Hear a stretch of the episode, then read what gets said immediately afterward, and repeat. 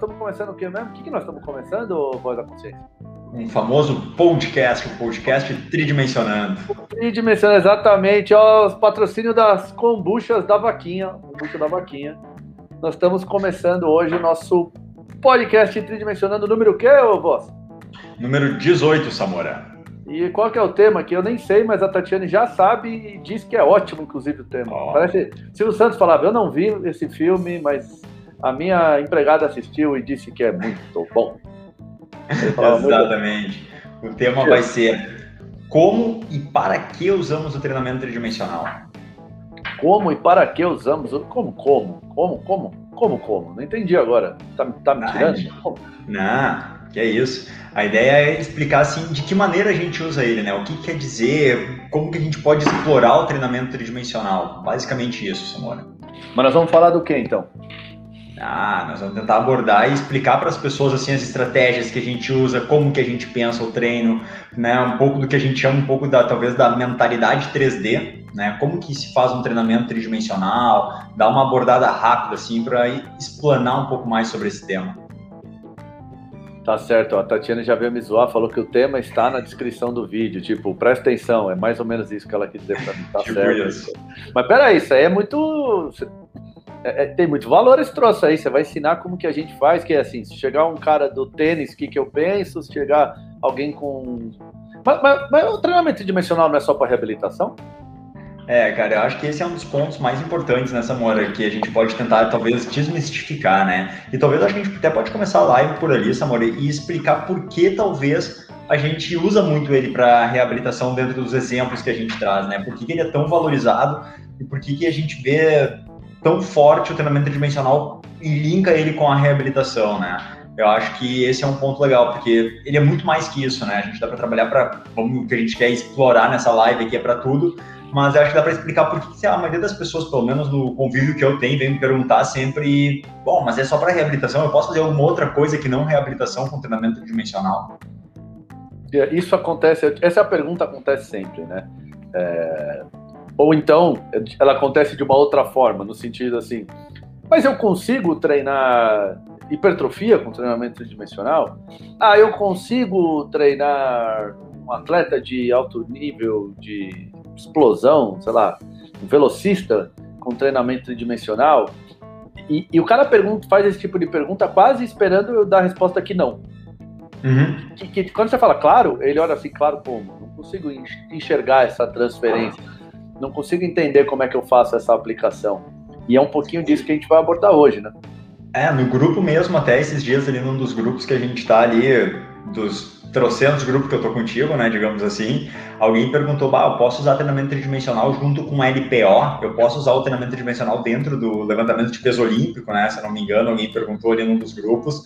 E, cara, com certeza, né, com certeza dá para usar e a gente pode abordar hoje um pouquinho dentro de alguns temas, se o pessoal aí que está assistindo quiser perguntar mais específico sobre alguma coisa, eu acho que pode dar uma interação legal para saber para que caminho a gente segue, né, uh, valorizar quem está aqui nos assistindo nesse momento, né, Samora?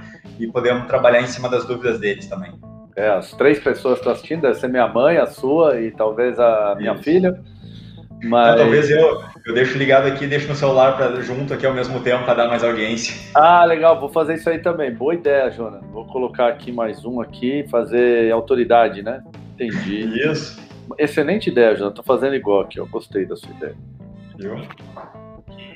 Uh, deixa eu ver se aparece. Oh, mudou o númerozinho, hein? Foi muito bom essa ideia. Uh, vamos aproveitar e dar boa noite então para nossa audiência. Já falamos com a nossa Tatiane, vamos falar aqui com o Léo. Boa noite, Léo. Boa noite, Paulette. Paulette está dando boa noite. Acho que é para mim esse. É, boa noite, é verdade, é para você é. mesmo. É verdade, é para você mesmo. Boa noite para Viviane e Valério também. E vamos fazer assim, o Jonas deu uma ótima ideia. É, nós vamos começar abordando algum tema porque tem um certo delayzinho aqui da nossa comunicação com, com quem está vendo depois.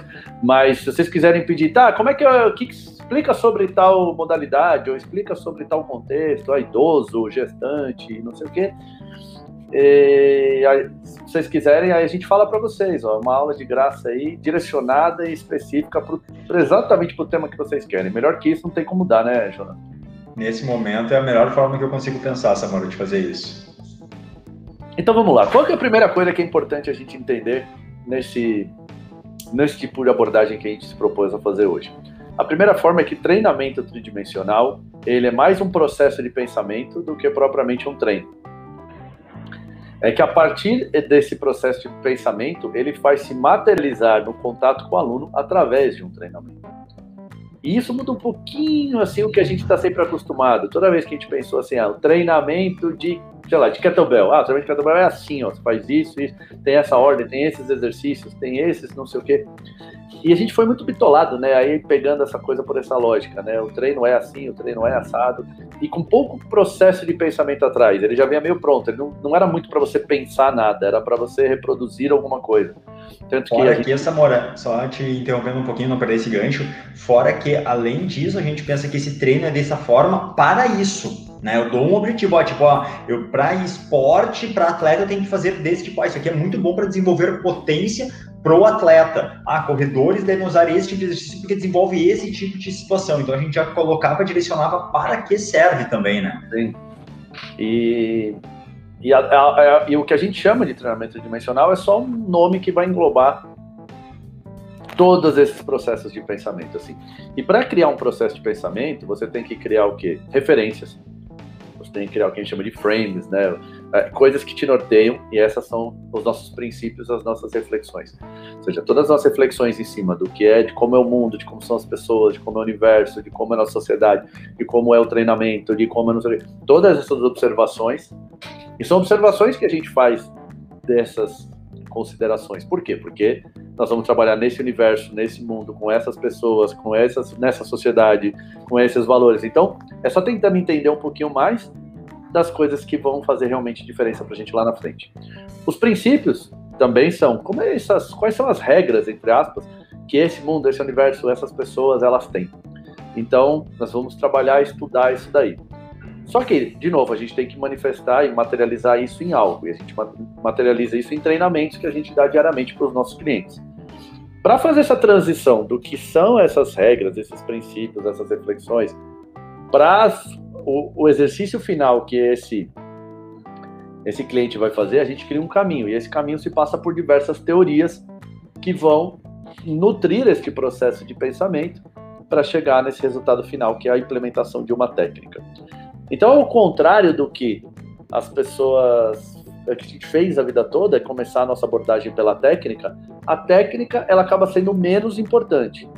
Porque uma vez que ela está nutrida por todo esse processo de pensamento, Algumas técnicas vão ser uma complementação natural desse processo, outras vão estar completamente fora. Então, quando eu começo pela técnica, eu, de repente eu poderia estar começando por uma técnica que, entre aspas, está fora. Porque eu não observei se esta técnica casa com tudo isso aqui.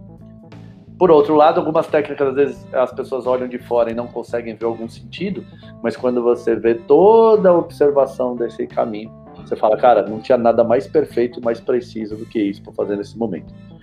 E por que, que a gente faz isso? Porque eu gosto? Porque o Jonas gosta? Não, porque foi a melhor maneira que a gente achou de dar o resultado que a gente queria. Porque para eu saber se uma coisa funciona, eu preciso saber onde eu tenho que chegar. Então é fácil. Ah, eu quero melhorar o meu salto. Eu faço essa técnica e melhoro o salto, funcionou. Eu faço todo esse processo e melhoro o salto, funcionou. Eu quero melhorar uma dor, eu faço essa técnica essa estratégia, esse processo de pensamento, deságua nessa técnica e melhora a dor, então funcionou. E por que, que a gente usou muito dor? Porque dor não tem muito margem de discussão. Dor, dor quem dói é mais intolerante, dá mais valor também para o resultado e sabe o que é o resultado que funciona o que não funciona e não se apega tanto à técnica, porque ele paga com o corpo dele e as dores que ele sente se o resultado foi bom ou foi ruim. Então ele não liga muito para a técnica. O que é valor para esse cara é estar se sentindo melhor, estar se sentindo sem dor. Perfeito, Samuel. E eu acho que tu colocou um ponto aqui, né? Que a gente tenta analisar as coisas que a gente vai ter para trabalhar. E o que a gente vai usar vai ser o exercício. Afinal, a gente escolheu a profissão de educação física, é o meio que a gente usa para conversar e dar resultado para essas pessoas, certo? Só que a gente, por muito tempo, se preocupou muito apenas com o exercício. Como eu dou exercício, eu tenho que saber de exercício. Só que dentro dessa mentalidade tridimensional, vamos chamar assim, a gente começa a englobar o todo. Por exemplo, eu dou treino para essa pessoa. Tá, mas onde é que eu dou treino para essa pessoa? É, no mundo. No mundo tem leis que imperam nele, que nem a questão da gravidade. Eu tenho que entender sobre a gravidade e não só sobre exercício. Entender como a gravidade vai impactar naquele exercício, naquela pessoa, na, dependendo da posição que ela está. Se eu vou dar aula na água, eu tenho que entender sobre essa questão da água. Então, o ambiente que está, eu tenho que dominar ele. Mas eu dou o mais importante, o que mais faz diferença para mim nesse entendimento tridimensional, ele está na questão assim: eu vou dar aula para quem?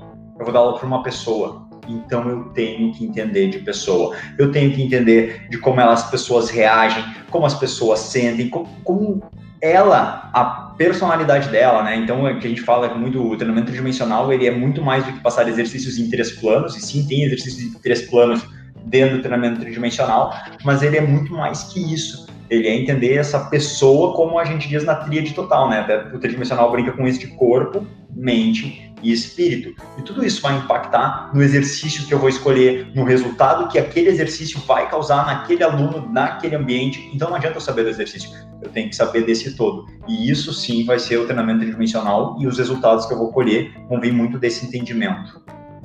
E é isso, e assim, e a, parece que é uma coisa super é, diferente, né? Mas se você for pensar, é só um estudo do que coisa que a gente já fez na maior parte do tempo. Quer ver? Um, vou dar um exemplo bem idiota, mas vai ver como a gente leva essas coisas em consideração. Eu quero fazer um treinamento pliométrico. Então eu coloco o cara em cima de uma plataforma, ele tem que cair e saltar. Eu não passa pela minha cabeça saltar ele do décimo andar do meu prédio. Por quê? Porque as leis que regem a nossa, o nosso universo, mais a forma como o corpo é produzido e a, e a estrutura que ele tem, vai fazer com que isso aí não dê certo. E é muito claro, por quê? Porque eu fui para um extremo. É, eu entendendo como isso funciona, isso norteia o meu processo de pensamento. Lá do décimo andar a gente não pula. Agora a gente só foi limpando essa, isso aqui, porque quando é extremo é fácil de observar. Mas será que se a gente for limpar de verdade e ser o mais preciso possível com esse processo de pensamento, a gente não vai criar algumas variações que vão melhorar esse processo? É, e aí que entra o, essa observação deste mundo, dessas leis, dessas regras. A maioria delas tão, são as leis da física mesmo. As leis da física vão nutrir muito o nosso processo de pensamento. Por quê? Porque eu não tenho como desligar elas enquanto eu treino. Não tenho como desligar essas leis enquanto eu, eu faço a atividade fim, sei lá, vou correr mais. Então, estou na prova de corrida. Ah, eu não treinei tão bem com a gravidade, então eu vou, né, para essa corrida, vou correr 100. Não, não tem isso. Você não treinou bem, se vira, vai ter que aprender a lidar com ela, ela está aí. E, e, tudo é uma via de mão dupla. É a, a, mesma gravidade que te amassa é a mesma gravidade que te proporciona o movimento.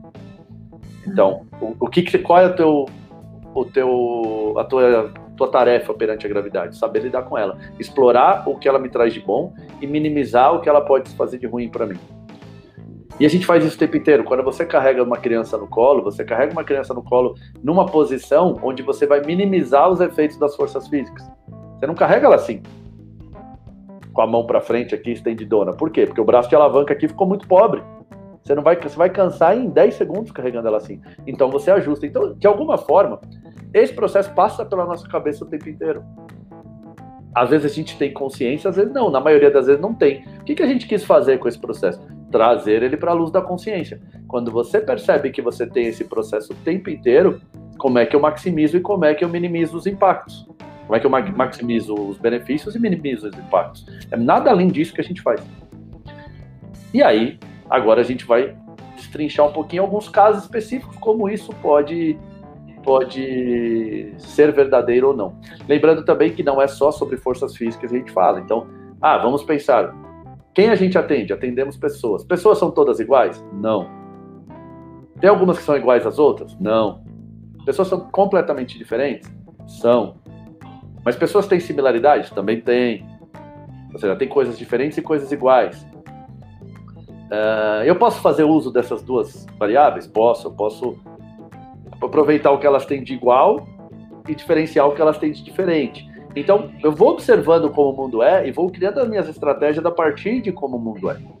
E não deixando as minhas estratégias aleatórias e eventualmente elas vão coincidir com algo que o mundo é e eventualmente elas vão conflitar algo que o mundo é. E quando isso acontece, normalmente o resultado final é uma lesão.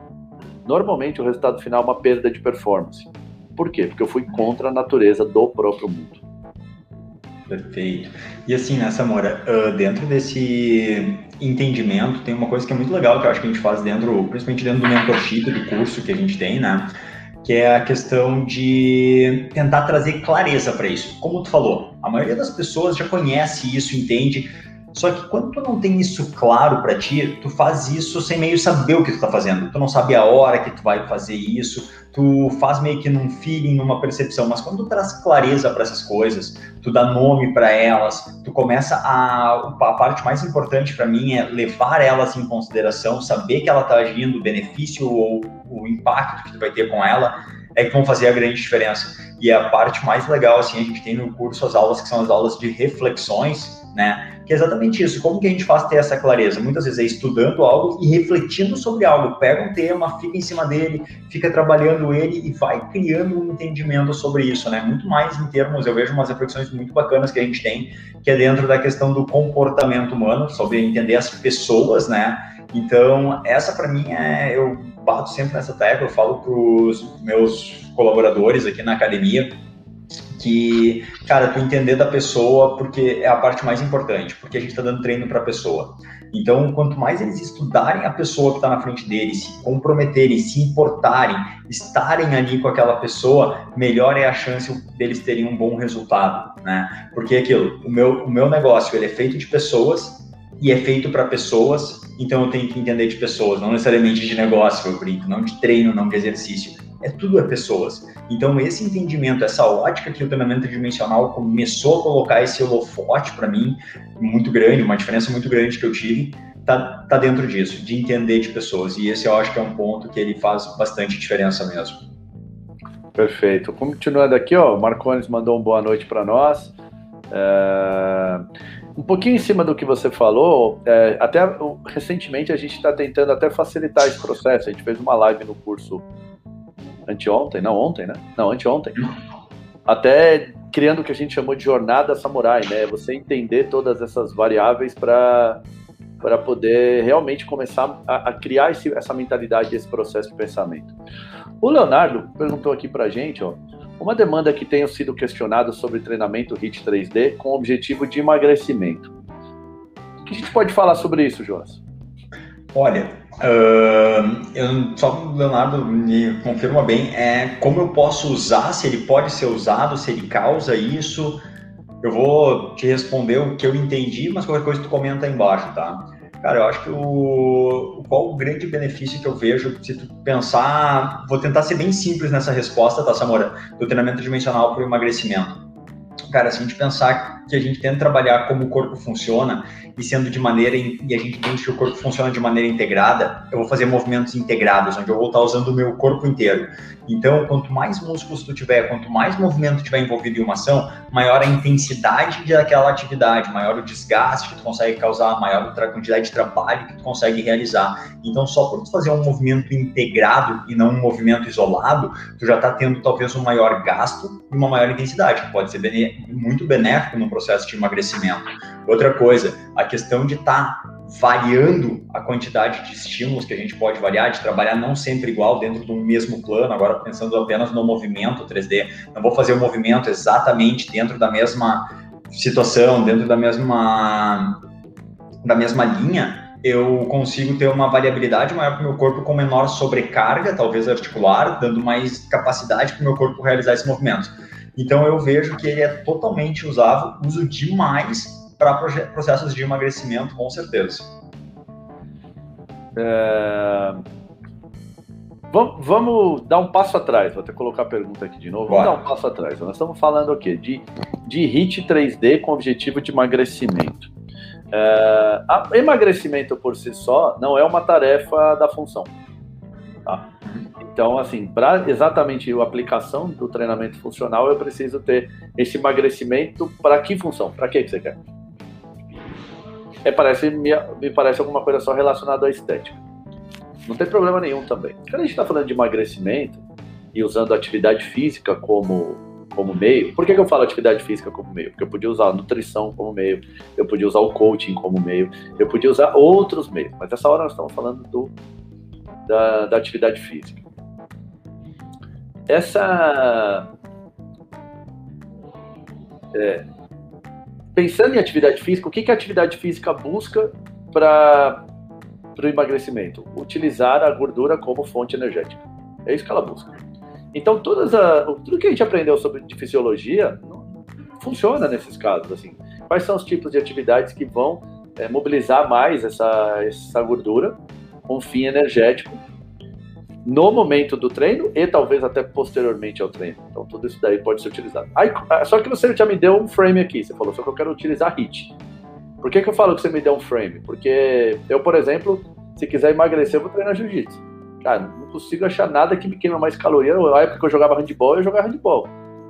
Não necessariamente ia fazer HIT, mas como você me deu esse frame através do HIT, legal, então eu tenho o HIT para gerar isso daqui. O que, que eu tenho que produzir então? Alta intensidade, num espaço curto de tempo e intervalado, certo? E ficar intervalando entre execução e descanso. E aí, beleza. Como eu não tenho nenhum objetivo final após isso, a não ser emagrecer, eu poderia escolher qualquer, qualquer exercício que me causasse isso, certo? Estava bem suprido. Mas eu posso entregar sempre um pouco mais. Então eu posso utilizar desses exercícios que vão aumentar a frequência, é, o gasto calórico, e colocar em formato de exercícios que possam me trazer algum benefício, pelo menos nas minhas atividades do dia a dia. E aí eu posso brincar em como eu vou distribuir esses exercícios, onde cada hora ele contemple alguma coisa diferente. Então eu posso pensar em alguns movimentos fundamentais, nós temos vários movimentos que são fundamentais e inerentes a todo mundo, ou seja, todas as pessoas que, que andam, comem, pegam coisas, vão no supermercado, é, é, elas, elas vão usar esses movimentos. Então eu vou, posso escolher eles. Por que, que eu posso escolher esses movimentos? Porque esses movimentos, de alguma forma, vão ser transferidos para a vida real delas. Então, eu já ganho um duplo benefício. Eu um benefício da, da, da queima da gordura e também da atividade funcional. É... Eu posso. Nossa. Ah, tá uma porta abriu aqui. Tá, tá tudo bem. é, usando esses, é, esses exercícios, eu, eu, eu, eu vou criar ainda uma lógica de movimento, nos movimentamos em três planos, como você falou. Você falou do treinamento integrado e também falamos em três planos. Então, nos movimentamos integrados e nos movimentamos em três planos. Então, a partir de qualquer exercício que eu escolher, eu ainda vou tridimensionalizá-lo e ainda vou tentar integrar cada vez mais. Por quê? Porque eu ganho mais, eu tenho mais benefícios desse, desse exercício, além do que só queima de gordura. Mas até aí, se eu quiser só me limitar a queima de gordura também, o meu cliente está satisfeito. Vamos mudar um pouco o nosso viés. Quando a gente pensa em, em, em treinamento dimensional, a gente pensa em pessoas. Quem são essas pessoas que querem emagrecer? Eu não tenho, esse, eu não tenho essa resposta. Você não, não me passou. O Léo não me deu qual, alguma característica dessa pessoa. Mas como eu levo isso em consideração, eu ia também tentar entender essa pessoa. Quem é essa pessoa? O que motiva essa pessoa? O que inibe essa pessoa? É, quão confortável ela está com determinados movimentos e quão desconfortável ela está? Qual a necessidade de determinados movimentos para essa pessoa? Qual é a. Qual é a. O, o, e, e se realmente esse exercício não faz nenhuma falta para ela? O que eu quero dizer com isso? Eu levei o ser humano em consideração aqui. Por quê? Porque a gente normalmente não leva. Ah, vai ter que fazer burp. Pô, será que eu preciso fazer burp? Ou será que posso fazer um burp adaptado? Ou será que eu posso não fazer se para essa pessoa não faz nenhum sentido? Para essa pessoa não, não interessa para ela? É um pouquinho desta lógica, dessa dinâmica 3D em cima de pessoas. Vou observar o que está acontecendo com elas. Elas estão elas vivenciando, está sendo uma experiência interessante para elas no, o, o treinamento delas com esses exercícios, é, é, não ter o meu processo engessado e o meu processo duro. Por quê? Porque eu estou falando com pessoas e não com máquinas. Não, eu acho que para a gente, até porque a gente trouxe hoje como questão, que é a aplicação do treinamento profissional, eu preciso de um objetivo um pouco mais complexo do que simplesmente emagrecer. Porque eu posso usar o jiu-jitsu para emagrecer, eu posso usar qualquer coisa para emagrecer. Então, não, eu acho que o pensamento tridimensional ele tem que ir sempre um pouco além, tentar entrar em uma, duas, três camadas a mais da pessoa para poder entregar para ela. Então, o que, que, você gosta, o que, que você não gosta, é... por que você quer emagrecer? Sim.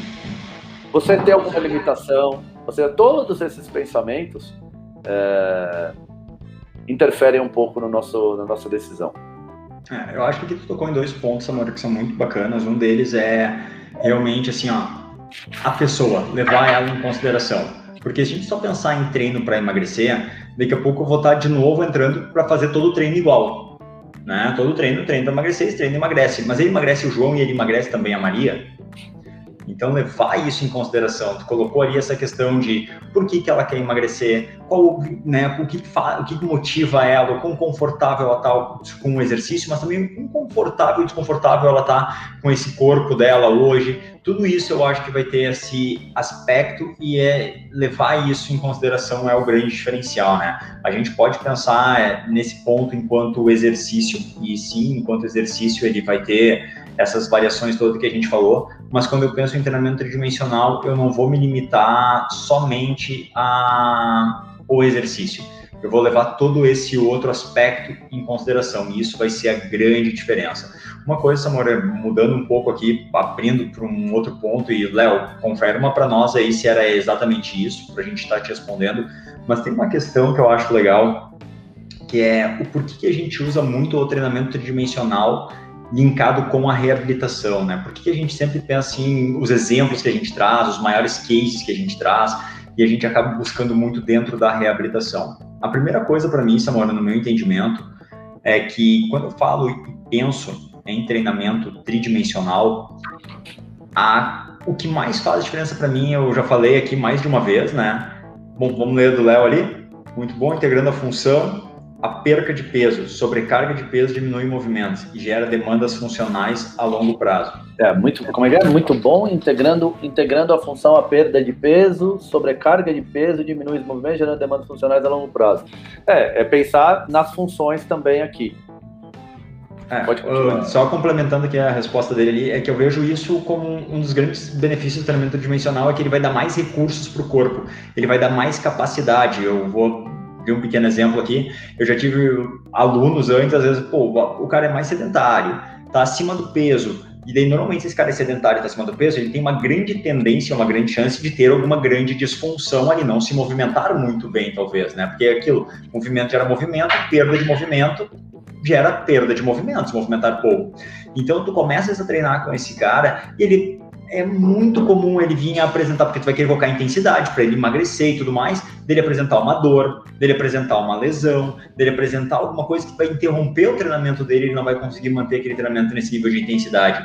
Então, tu explorando o treinamento funcional de uma maneira que, como a gente falou, o que é treinamento funcional? É um treino que faz o corpo funcionar melhor, normalmente relacionado a uma tarefa, faz a tarefa funcionar melhor. Por trabalhar de maneira integrada, eu vou estar devolvendo função e melhorando toda a capacidade do meu corpo realizar movimentos. Então, o que eu chamo de treinabilidade do aluno, ela aumenta massivamente. Tu aplicar essa metodologia de treinamento dimensional, tu aumenta a capacidade do corpo do teu aluno realizar movimentos, porque é um corpo que vai funcionar melhor. Então, tu diminui a probabilidade dele se lesionar, tu diminui, como o Léo falou, sobrecarga e tu ganha muito mais a longo prazo, assim, de maneira incrível. É, é entender que o foco talvez é, é, é, é perder peso, mas também gerar melhor qualidade de movimento a partir de um. Você pode escolher qualquer exercício para perder peso, porque o que vai, o que vai mudar é, é, a intensidade que você consegue aplicar nele, né? Se você pode escolher qualquer um, tente escolher movimentos que ainda gerem mais valor agregado, ou seja, muda a sua funcionalidade também para algo melhor. Mas acho que ficar falando em cima do emagrecimento dessa forma não traz muito o propósito que a gente trouxe para a live, né? Eu acho que o propósito que a gente trouxe para a live é tentar é passear um pouquinho sobre alguns caminhos que é, o treinamento tridimensional pode ser aplicado. E a lógica do treinamento, para mim, é, pelo menos quando a gente usa treinamento funcional, sempre tem que ter alguma correlação com alguma função. Então, se não tem correlação com função, nós não estamos aplicando treinamento funcional. É, e essa relação com a função passa por alguma tarefa também. Por quê? Porque a tarefa vai dizer qual é a função que seu corpo tem que desempenhar. Ou seja, se eu vou correr, meu corpo tem que desempenhar. Meu, todas as partes do meu corpo e ele como um todo vai desempenhar a tarefa correr e ele vai ter que ter funções que fazem com que essa corrida seja cada vez melhor, mais leve, mais economia, com maior potência, com maior performance. Mas se a minha tarefa for é, limpar a casa, ela tem uma outra dinâmica, porque o corpo desempenha funções que na corrida ele não desempenha. Por outro lado, a, as, as funções da corrida talvez não sejam tão usadas numa tarefa como limpar a casa. E é aí que a gente começa a observar o treinamento funcional de uma outra forma. Quer falar alguma coisa, seu Jonas? Isso. Eu acho que agora nesse ponto que tu tocou, Samora, é onde a gente começa a perceber, né? A gente vai entrar numa área aqui que vai nos tornar fácil de entender, né? Por que o treinamento tridimensional pode ser usado para qualquer coisa, para qualquer objetivo, né?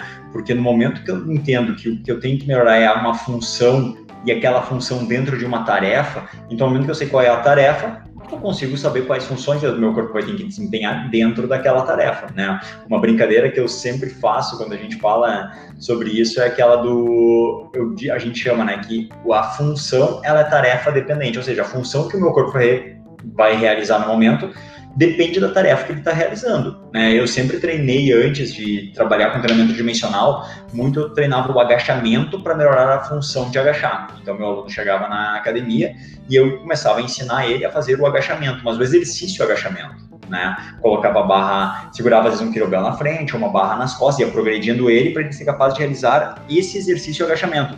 E eu entendia que aquilo ali ia ser bom para a vida dele, porque ele ia melhorar a função de agachar que ele fazia no dia dele. Só que no momento que eu comecei a entender que a função é tarefa dependente, eu começo a entender que, claro que eu tenho um coeficiente de transferência aqui relativamente grande, mas o agachamento que eu faço dentro da academia com uma barra nas costas é diferente do agachamento que eu faço no meu dia para amarrar meu tênis, para pegar meu filho, para pegar um meu filho no colo, para pegar um pedaço de papel no chão. Para cada um deles eu vou agachar de maneira diferente, o meu corpo vai ter uma função diferente. Então, se eu sou, se eu vou treinar uma mãe, né? Que agacha com o filho no colo, tá aqui cozinhando e cai uma coisa no chão, se vai para baixo para pegar, pô, é muito diferente do que eu treinar um agachamento com um cara que corre, porque o cara que corre ele nunca vai agachar com os dois pés juntos no chão, ele nunca vai ter essa ação na corrida, os dois pés juntos paralelos no chão, ele sempre vai ter esses pés de forma diferente. Então, quando tu começa a entender que a função é tarefa dependente, que depende a, a tarefa foi funcionar diferente,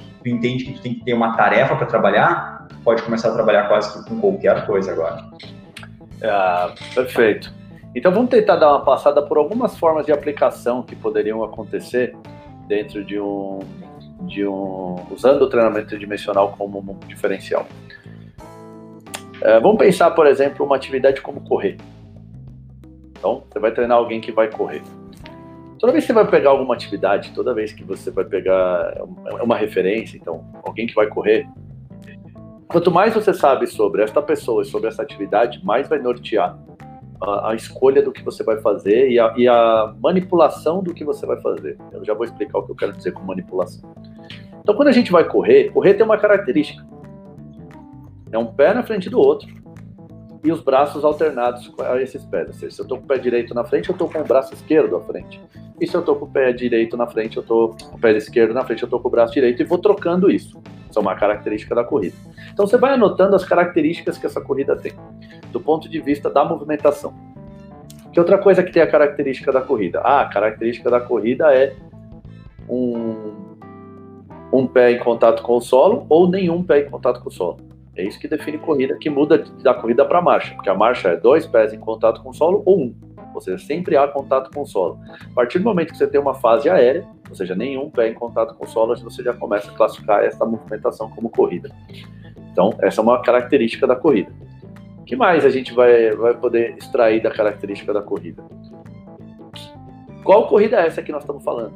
Porque se eu estiver falando do cara que vai correr 100 metros numa pista de atletismo, eu estou falando de uma corrida. Do cara que vai correr uma maratona na cidade, assim, eu estou falando de uma outra corrida. Do cara que vai correr corrida de aventura, corrida de montanha, eu estou falando de outra corrida. Então, essa informação é muito importante. Quando, toda vez que eu vou trabalhar com alguma tarefa em específico, eu tenho que extrair todas as características que me são é, importantes para. Ou, nem, nem tão, não necessariamente são importantes. Eu tenho que extrair quanto mais características, melhor da tarefa que eu tô, que eu tô falando. Então, uh,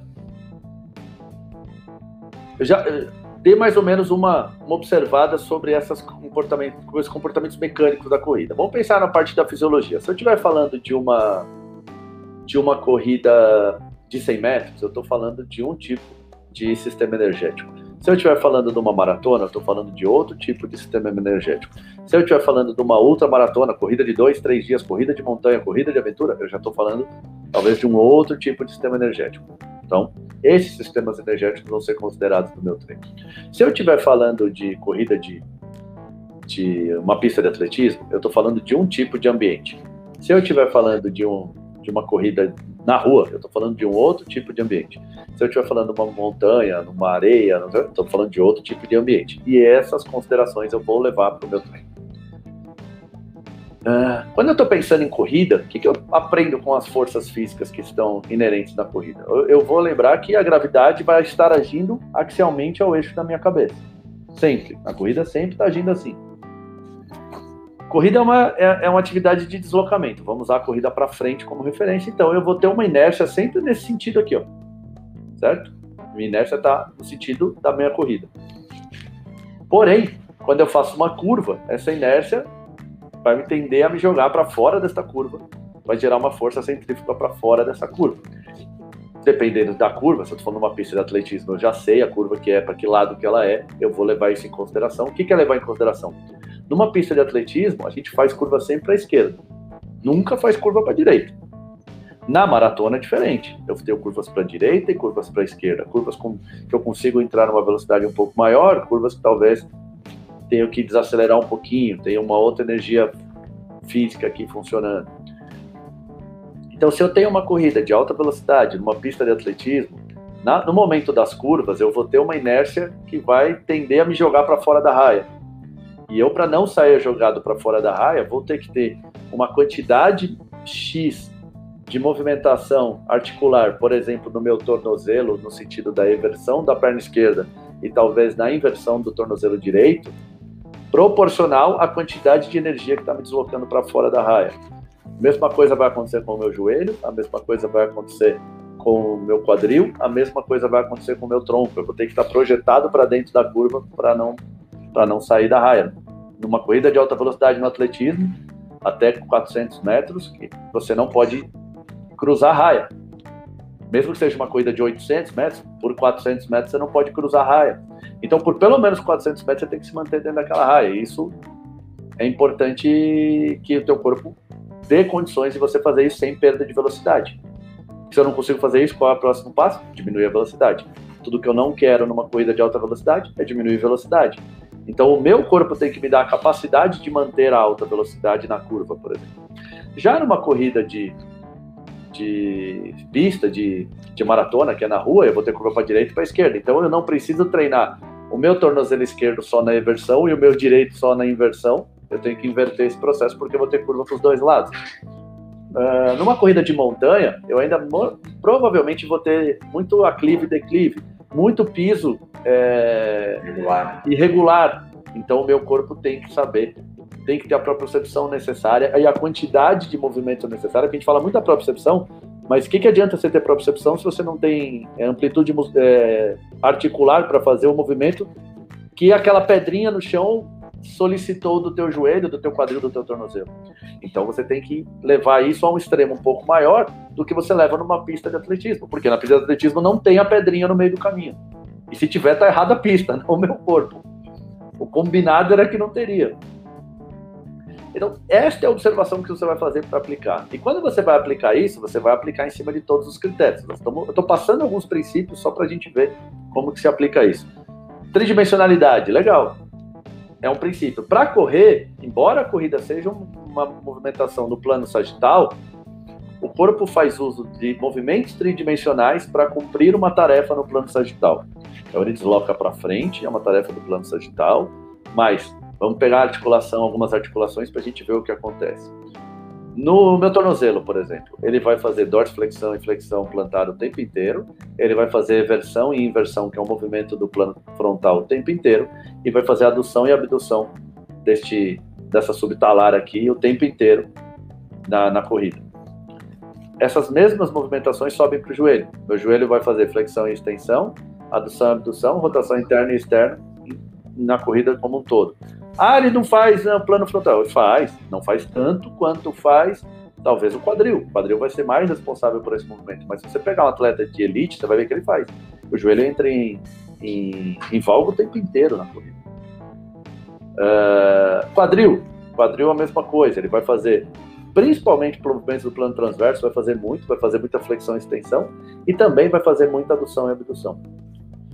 Coluna. Coluna, até pela movimentação dos braços, ó, ela vai fazer rotação para direita e rotação para esquerda. Afinal, meu braço está guiando ela nesse sentido o tempo inteiro. Como a gente tem oscilações do meu quadril nos dois no plano frontal para os dois lados, a minha coluna sempre está compensando, inclinando para os lados opostos que o quadril, que a pelve deslocou. Se a minha pelve é, rotacionou para a esquerda, a minha coluna rotaciona para a direita, para compensar, para eu ficar sempre alinhado em linha reta com a minha corrida. Meus ombros a mesma coisa, por causa até do swing do braço, vai fazer essa movimentação o tempo inteiro. A minha cervical, ela vai fazer movimentação relativa o tempo inteiro, porque eu corro olhando para frente. Mas os meus ombros estão rodando, eu estou subindo e descendo, meu tronco está indo para cima e para baixo e a minha cabeça está sempre parada. Então significa que, relativamente falando, a minha cervical trabalha nos três planos o tempo inteiro, com o objetivo de manter a minha cabeça parada. Esse é o objetivo da minha cervical nesse momento. É, então, o princípio da tridimensionalidade está aplicado lá. Então, vamos usar só esse levantamento que eu fiz aqui, porque a gente poderia ficar pensando em vários outros levantamentos que a gente fez. Então, se eu for fazer uma movimentação, como que vai ser o meu apoio no chão? Meu apoio no chão vai ser com os dois pés no chão? Obviamente não vai ser. Por quê? Porque na corrida ou eu tenho um pé no chão ou nenhum. Então, se eu quero fazer um agachamento, se eu quero fazer é, um treino de lá, de algum direcionar para alguma musculatura em específico, se eu quero fazer um treino de potência, se eu quero fazer um treino de resistência de potência, se eu quero fazer N dessas situações, óbvio que eu posso colocar os dois pés no chão, mas sabendo que eu tenho uma, teria uma transferência melhor com o pé só no chão e que talvez a minha progressão no treinamento seja em algum momento ir tirando esse pé que hoje talvez seja necessário. E quando que ele vai ser necessário? Ele vai ser necessário se naquele momento ele produzir melhor resultado do que sem um pé. E quando que isso acontece? Normalmente quando a pessoa não tem recursos para ficar num pé só ainda. Ou talvez em nenhum pé.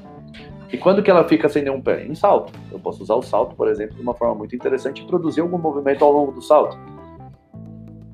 Se eu for pensar na corrida de 100 metros, qual a capacidade energética, qual o, é, a fonte energética que eu vou estar usando?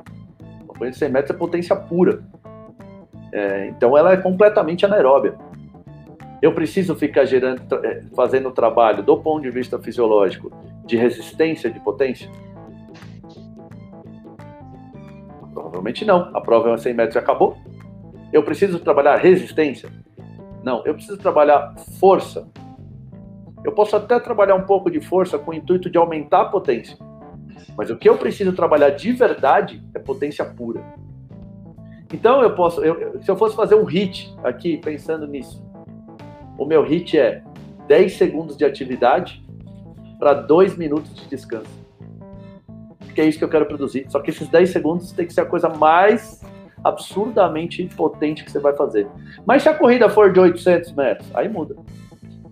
Aí eu tenho uma outra dinâmica, eu tenho outra fonte energética coisa muda. E se a corrida é uma corrida de aventura que leva dois, três dias, ultramaratonas, 100 quilômetros, com pisos acidentados, com momentos às vezes de parada, de check-in, de troca de não sei o quê. E se a corrida é uma parte do, de um de um um triatlon, então tem a troca da bike, tem, tem outras dinâmicas. Eu tenho que terminar a corrida.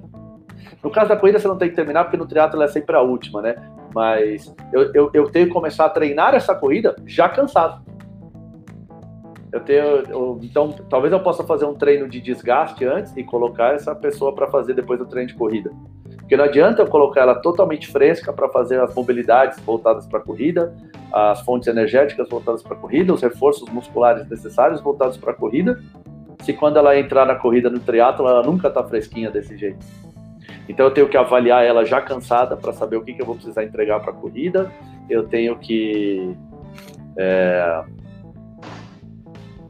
é, treinar ela já numa condição, sabendo dessa necessidade que ela tem quando ela está cansada e não quando ela está fresca. Então, tudo isso daí é entender a atividade como um todo, e isso é treinamento dimensional. Aí eu tenho que colocar quem? Essa pessoa dentro desse complexo todo. E essa pessoa, que características ela tem? Que histórico ela traz? Que trauma ela traz? Que dificuldade ela tem? Como que ela aprende as coisas? Ela aprende, ela, ela olha e aprende, ela, eu preciso pegar nela e ela aprende, eu, eu preciso destrinchar mais o plano do ponto de vista intelectual, olha, quando teu pé faz assim, a, a energia sai assim, tem pessoas que são assim, eu particularmente sou muito assim. Se você me der as informações literais, muito concretas e sólidas, eu não preciso nem ver o que você está fazendo, eu entendo o que você está fazendo. Mas tem pessoas que são exatamente o oposto. Eu preciso pegar nela e mostrar: ó, teu braço vem aqui, teu braço vai ali, teu tornozelo faz isso, teu tornozelo faz aquilo. Então, isso é colocar treinamento tridimensional dentro de uma corrida. Caraca, Samuel, eu acho que agora a gente pode encerrar a live. Eu acho que todo mundo entendeu. tu deu uma aula aqui que foi, foi ótima, assim, né? Até lembrou de tomar kombucha no gargalo. É, acabei bem. de me tocar, minha mulher me dá uma bronca, deixa eu colocar aqui no copo de novo. Minha mulher falou: você tá maluco? É. Você fica tomando, depois vão falar que eu não cuido de você. Eu falei: você cuida assim, não. Ó, Faz assim, aqui, Samuel. Ó. Não, é, o que eu quis falar, como tu deu uma aula, cara, tu destrinchou um treinamento de corrida, como ele é o pensamento, né? E isso agora a gente pode transferir para qualquer coisa, porque isso que a gente fala quando o treinamento tridimensional é um processo de pensamento. Se eu pegar essa ideia que tu falou da corrida e trazer para outra realidade, que nem um menino que ele perguntou de LPO, cara, vou estudar o LPO, vou entender quais são as características, quais são as demandas, quais são as o que, que eu preciso entregar ali, o que, que eu preciso melhorar naquele LPO daquele aluno ali em especial, né? Então, isso eu acho que é a grande chave, né, que a gente tem que ter de entender o treinamento tridimensional servindo para qualquer objetivo. Porque é isso que a gente faz, pode pegar, se eu quero treinar corrida e melhorar a corrida, eu sei o que eu quero melhorar. E quando eu sei o que eu quero melhorar, que eu estudei, que nem tu falou ali, pô, qual que é a característica da corrida? Agora, qual é a necessidade, por exemplo, se eu descobri tudo isso, escutei tudo que tu falou, eu tenho um aluno que ele quer melhorar a corrida dele e no treino dele eu coloco ele a fazer supino. Eu coloco ele a fazer leg press. Onde é que está o supino dentro da corrida? Onde está o leg press dentro da corrida? Né? Eu deitado, a gente acabou de falar, pô, quando eu estou correndo, a gravidade está agindo axialmente né? Ela está entrando de cima para baixo aqui. Quando eu estou fazendo supino, eu estou deitado, eu estou produzindo força com os dois braços na mesma direção. Então, ah, eu não posso usar supino com o meu aluno que corre?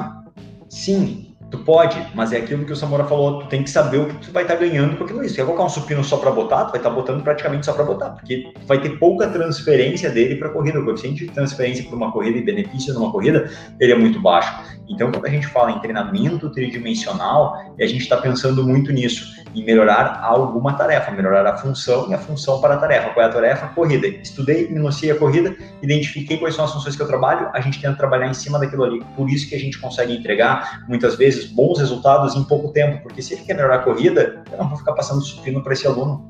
Porque onde é que está o supino dentro da corrida?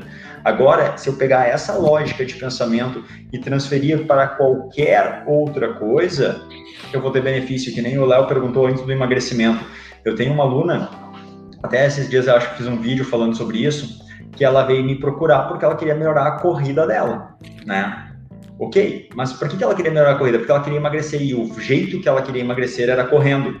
Então, é uma, um tipo de treino que eu vou dar para alguém que quer emagrecer, colocando elementos da corrida. Agora, aquele hit que o Léo perguntou ali, vai ter elementos de corrida naquele hit ali, porque ela quer melhorar a corrida e quer emagrecer. Então, eu posso dar o treino só para melhorar a corrida, ou já posso dar um treino que melhorar a corrida e já vai dando o objetivo de emagrecer, porque na verdade o que ela queria era emagrecer né? Então, tu entendendo quem é o aluno, de que maneira tu vai colocar, para que que tu vai colocar aquele treino de corrida para ele, tu consegue trazer esse objetivo, é, essa linha de raciocínio, né, essa mentalidade para qualquer objetivo. Perfeito. E quando a gente pensa na corrida em si, por exemplo, mobilidade. Mobilidade é uma coisa que é, há uma demanda na corrida de mobilidade. Quanto mais veloz, inclusive, talvez maior a demanda. Mas, até para essa demanda de mobilidade, tem um ótimo, por exemplo, flexão de quadril. Quanto que eu preciso de flexão de quadril para uma corrida? Preciso de um X. Se essa pessoa tem esse X, eu preciso trabalhar essa mobilidade com ela? Não, pelo menos no quesito corrida, não. Ah, eu posso trabalhar? Pode, mas talvez ela tenha coisas que ela precisa melhorar. Por que, que eu vou trabalhar uma coisa que ela já está boa? Mas a nossa lógica em treinamento sempre foi tudo quanto mais melhor. Então, mobilidade quanto mais melhor, força quanto mais melhor, e muitas vezes você vai estar martelando o teu, o teu treinamento em algo que a pessoa não precisa mais melhorar. Vamos mudar um pouquinho essa corrida. Em vez dela correr 100 metros, agora ela corre 100 metros com obstáculos. A flexão do quadril dela agora necessária vai aumentar. Por quê? Porque ela precisa esticar uma das pernas, pelo menos muito para passar o primeiro obstáculo, porque a outra ela é mais na rotação, né? Mas também vai precisar agora de uma rotação que numa corrida sem obstáculos não precisaria. Então, quem vai nortear o quanto de cada um precisa? A demanda da tarefa. Então, em vez de você colocar a pessoa lá numa régua no chão, pedir para ela levantar o pé para ver quanto que ela tem de flexão de quadril, primeiro, ela de pé e deitado são completamente diferentes. Eu preciso ver se de pé ela tem o X de flexão de quadril que é necessário. E outra, não tem o que é bom e o que é ruim sem uma tarefa. Para minha avó que só anda e não corre, ela um pouquinho de flexão de quadril é suficiente para andar. Que inviabilizaria, a marcha? Zero flexão de quadril. Aí inviabilizaria. Mas um pouquinho já, já é capaz. E se ela melhorar mais, ela vai andar melhor? Até um ponto, sim. Depois, ela não anda melhor. Vai ser melhor se ela quiser correr, mas se ela não quer correr, não vai ser melhor. Ah, mas é, talvez ela não corre porque ela não tem. Pode ser, se for isso, vamos trabalhar, mas ela que vai me falar isso. Esse é um problema que ela vai me trazer. Por quê? Porque eu posso gastar um tempo para melhorar algo que já cumpre a sua função, sendo que tem várias outras coisas que não cumprem a função e poderiam estar. Temos algumas perguntas aqui, seu Jonas. Deixa eu só complementar aí... um pouco dentro disso que tu falou, Samora, antes de entrar na pergunta rapidinho, não perder o embalo. Uhum. Uh, e ainda tem aquela, né? Se eu pensar que eu tenho que melhorar algo, e eu tenho que melhorar algo para quê? Eu tenho que melhorar a flexão de quadril. Eu tenho que melhorar a flexão de quadril aonde? Na corrida. Como é que eu tô correndo quando eu tô correndo?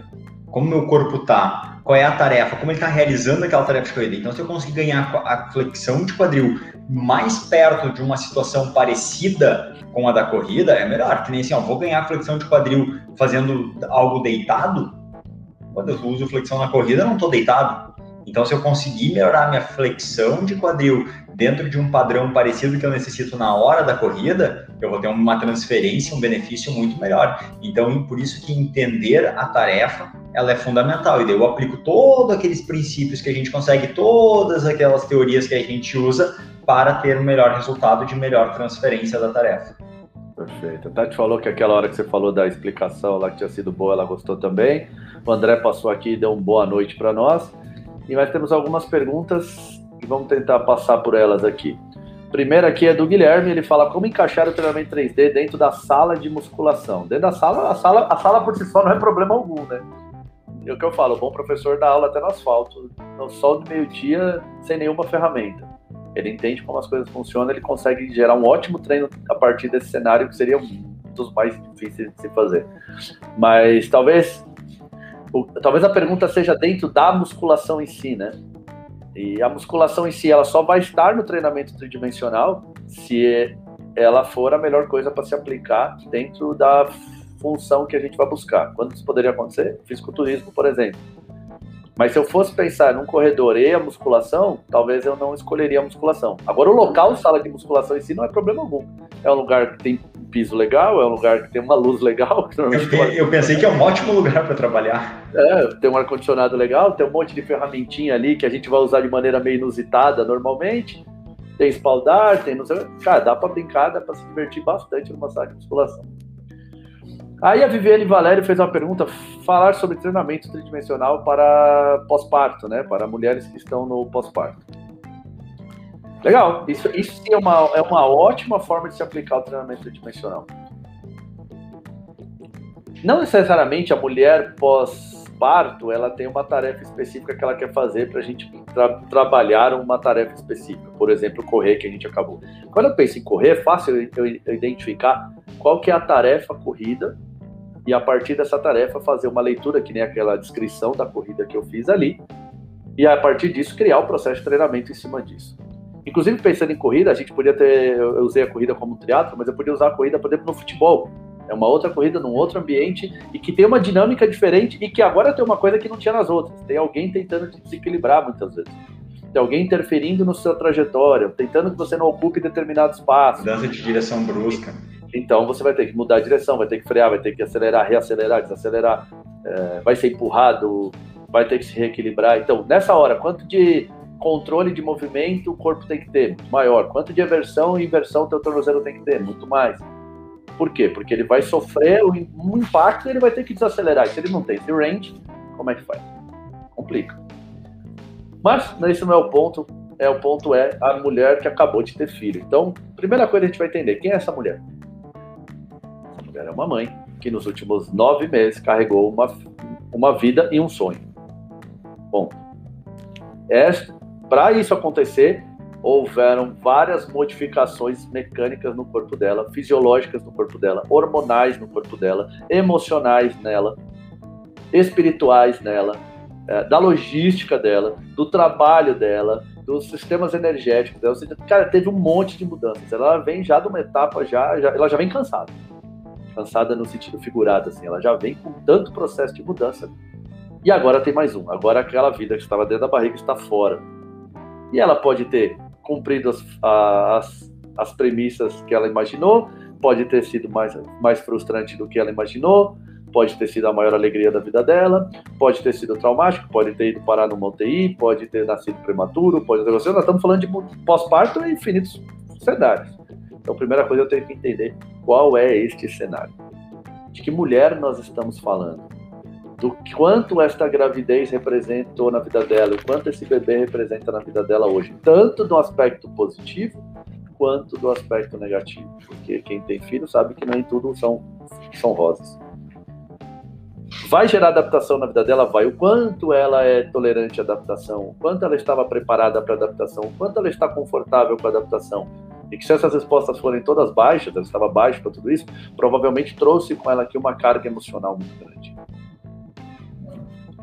Terceira coisa. Eu, peguei, eu já peguei alunas nessa mora aqui, cara, tipo assim, quase que foram mães, porque aquela coisa da obrigação da vida, não, eu casei, agora não sei, eu vou ter filho cara, que chegaram emocionalmente assim completamente abaladas, porque não aguentavam mais nada. Tava, ai, bagunçou todo o meu corpo, meu sono, eu não consigo dormir, eu tô isso, eu, eu me ocupa demais, eu não tenho mais meu tempo, eu não consigo fazer mais minhas coisas. Então foi um impacto assim, ó. emocionalmente ela tava destruída, mexeu demais de forma quase negativa naquele momento ali inicial, né? Que é aquela quase uma depressão pós-parto que ela que tem. Então, isso tem que ser levado em consideração. Acho que é dentro disso que está botando esse assunto, né? Sim, são, são, são mães completamente. Nós estamos falando de pessoas completamente diferentes. Assim, e é importante você saber que tem mães que vai estar realizando o sonho da vida dela, tem mãe que vai estar pagando um preço gigantesco pelo sonho da vida do outro. E muitas vezes isso gera é, diferenças de relacionamento entre ela e a própria criança, às vezes. Outra, nós estamos pensando, ser pós-parto, nós podemos estar numa fase que a gente chama de puerpério, que é aquelas 45 dias pós o parto, ainda tem o corpo, ele viveu uma tarefa muito complexa de gravidez mais parto e que agora ele está num processo de recuperação disso também. Mas paralelo a isso, a vida do outro bebê não pode esperar. Ele demanda atenção e demanda cuidados também que antes, que assim, talvez a mãe esteja precisando de cuidado e ainda tem que dar cuidado. Então é um cenário que é muito complexo. Às vezes ela tem um parceiro, uma parceira que ajuda. Às vezes não tem e tudo isso fica sozinho. Outra coisa, dificilmente ela vai poder ir treinar e não estar junto dessa criança. Então, por exemplo, se a verdade é essa, se a realidade do cenário é esse, vamos pensar como treinamento dimensional pensaria. Bom, primeira coisa é acolher esse tamanho. Primeira coisa. Outra, ela está perdida, ela está querendo ser uma ótima mãe e ela está percebendo que às vezes ela não consegue amamentar direito, às vezes a criança chora, ela não consegue saber por que está chorando. Ela vai, a autoestima dela vai caindo, ela vai se sentir uma merda, um lixo. Então, primeira coisa, nós vamos acolher esse tamanho. Por quê? Porque o treinamento dimensional fala com os seres humanos, entende ele e tenta ser um parceiro na jornada. Então, como é que eu sou um parceiro de uma mãe nessa jornada? Acolhendo a mãe, tentando gerar conhecimento para ela sobre esse assunto, ou seja, eu mergulho de cabeça nesse assunto, vou pesquisar coisas. você viu que bacana sobre isso, olha ali sobre isso. Ela vai te contar dificuldades ao longo do caminho. Ai, não consigo fazer meu filho dormir, ele tá, ele acorda a noite inteira. Pô, se você é um professor atento, você vai se informar com isso, você vai trazer algumas, algumas soluções, talvez, até do ponto de vista físico, que pode ajudar isso. É, porque, então, mas ela tá te falando que esse bebê não dorme. Se esse bebê não dorme, o que, que você faz enquanto ele não dorme? Você tá lá com ele no colo, você tá lá no quarto toda torta, deitada, tentando fazer ele dormir, sabe? Você tá com sono restrito. Olha só, essa pessoa tá te dando vários elementos que você tem que levar em consideração. Então, essa não é hora de nenhuma cobrança para nenhum desempenho, é hora de usar a atividade como um elemento de relaxar, usar a atividade como um elemento de gerar autoestima, Então, criar tarefas onde ela pode conseguir realizar e com isso ter um reflexo na própria autoestima dela. Tudo isso pensando só nos fatores ó, ambientais e emocionais dessa mãe que acabou de ter um filho. Eu nem pensei em fatores mecânicos ainda, eu não pensei em fatores fisiológicos, eu não pensei em fatores da, da recuperação da, do parto, eu não pensei ainda em fatores do legado, agora desse legado sendo colocado entre aspas, que a gestante deixa para a mãe. E a gente pode abordar isso também. E aí eu posso utilizar isso daí. Então vamos falar um pouco disso. Por exemplo, é muito comum, quer dizer, é muito comum não, é, gestação só acontece dessa forma. Há uma barriga que cresce. E esta barriga cresce para frente. Uma barriga enorme na frente, toda esticada, com um bebê aqui no meio, muda muito o padrão de movimento de uma pessoa. Provavelmente os pés rodam um pouco para fora para que essa barriga encaixe um pouco melhor. É, e a flexão do tronco, do quadril, começa todas a ficar muito comprometidas, porque mecanicamente tem algo obstruindo esta flexão. Isso é algo temporário, não tem muito problema quanto a isso, por ser um fato temporário e que em algum momento essa barriga vai embora e, e essa capacidade de flexão vai estar normalizada. O problema, e aí de novo a gente volta para os princípios do treinamento, existe um princípio que chama padrão de menor resistência. E esse princípio vai estabelecer que o corpo escolhe padrões de menor resistência. E porque você ficou muito tempo no mesmo padrão, você desenvolveu uma menor resistência nesse padrão. Então, só o fato da barriga ir embora não necessariamente faz com que este padrão seja re reestabelecido naturalmente. Então, você entendendo isso, você. Como é que você vai fazer? Você vai avaliar, deixa eu ver seu padrão de movimentação. E você vai perceber se ela precisa melhorar alguns padrões de movimento. Então vamos lá, nós vamos precisar melhorar esses padrões de movimento. Então, vamos melhorar essa sua flexão de tronco, vamos melhorar essa sua rotação interna do quadril, vamos melhorar todas as coisas que foram criados padrões de, de movimento diferente. Isso é um ponto do ponto de vista agora da nossa atividade. Uh qual é essa dinâmica dessa mãe todos os dias? Essa dinâmica é ter um bebê no colo, é sentar para amamentar, é levantar, é limpa o bebê aqui, anda para lá para lá, e faz as coisas tudo com. Às vezes vai fazer um, esquentar uma comida, alguma coisa, tá sempre com o bebê no colo. Quem tem bebê sabe que normalmente você vai usar mais uma mão que a outra. Por exemplo, eu sou destro. Eu preciso escrever um negócio. O bebê vai estar na minha mão esquerda. Porque eu preciso escrever, eu escrevo com a direita. Ah, eu vou cozinhar. Cara, eu cozinho todo dia. Eu vou cozinhar com a minha filha no meu braço esquerdo. Por quê? Porque a minha mão direita cozinha melhor que a mão esquerda. Então, no final das contas, eu vou ter essa pessoa, esse bebê muito mais de um lado do que do outro. A gente que se preocupa muito em fazer todos os pesos sempre do mesmo lado, bonitinho, essa não é a realidade da vida. Aí ah, eu tenho que ter um suporte muscular suficiente para que ela consiga fazer várias atividades com essa criança. Eu tenho que ter mobilidade e amplitude de articular para que ela consiga fazer todas as movimentações que ela precisa fazer, que são movimentações diferentes quando você tem uma criança no colo. Uh, eu preciso ter uma resistência disso daí, porque às vezes é horas e horas e horas a fio. E eu posso usar a própria criança como um elemento de treinamento nessa hora. Eu posso usar a criança para agachar, eu posso usar a criança para manipular algo, eu posso usar a criança para andar e criar movimentos tridimensionais dentro da, da, da academia ali com a criança no colo. Ah, essa mãe não pode sair de casa. A gente tem o online hoje, a gente pode entrar em online com ela e pedir, pega sua criança aí agora no, no teu, no, tá aí no, no Moisésinho dela, põe ela no colo agora, vamos andar com ela, agora anda para frente, anda para trás, anda para um lado, anda para o outro, roda, agacha, agacha e roda, agacha e não sei o quê, agacha e dá um passo para frente e sobe. Ou seja, eu vou criando elementos que faz com que ela se aproxime da criança, a criança não é um empecilho para ela agora, porque o que acontece que muitas vezes vão ficando nervosas, vão ficando frustradas, porque elas querem ter o corpo que elas tinham antes, mas elas não podem deixar a criança em nenhum momento sozinha, e aí ela começa a colocar essa culpa na criança, e essa é a pior coisa que uma mãe pode ter, é olhar para o filho e, gerar culpa, e essa culpa que ela coloca na criança depois vira nela a culpa de ser uma mamãe, é uma bola que não, não para de rodar, e olha como você pode é, contribuir positivamente com esse processo. Primeira forma que você vai contribuir positivamente com esse processo, simples, e não há outra forma melhor que essa, é por exemplo. Então, eu e o Jonas, que temos filhos, podemos. O que a gente fala para essas mães, a gente tem que vivenciar também. É claro que não dá para a gente é, ser exemplo para ela como mãe, mas eu posso ser exemplo enquanto pai, o tipo de valor que eu acredito. Isso inspira ela. Mostrar para ela o quanto a minha filha é um, foi um presente na minha vida, para que talvez inspire ela que a filha dela seja um presente na, minha, na vida dela. independentemente se a filha é boa ou ruim, se ela está saudável ou não está, do jeito que ela veio, ela é um presente, não importa. Ela é um elemento de mudança e sempre para melhor.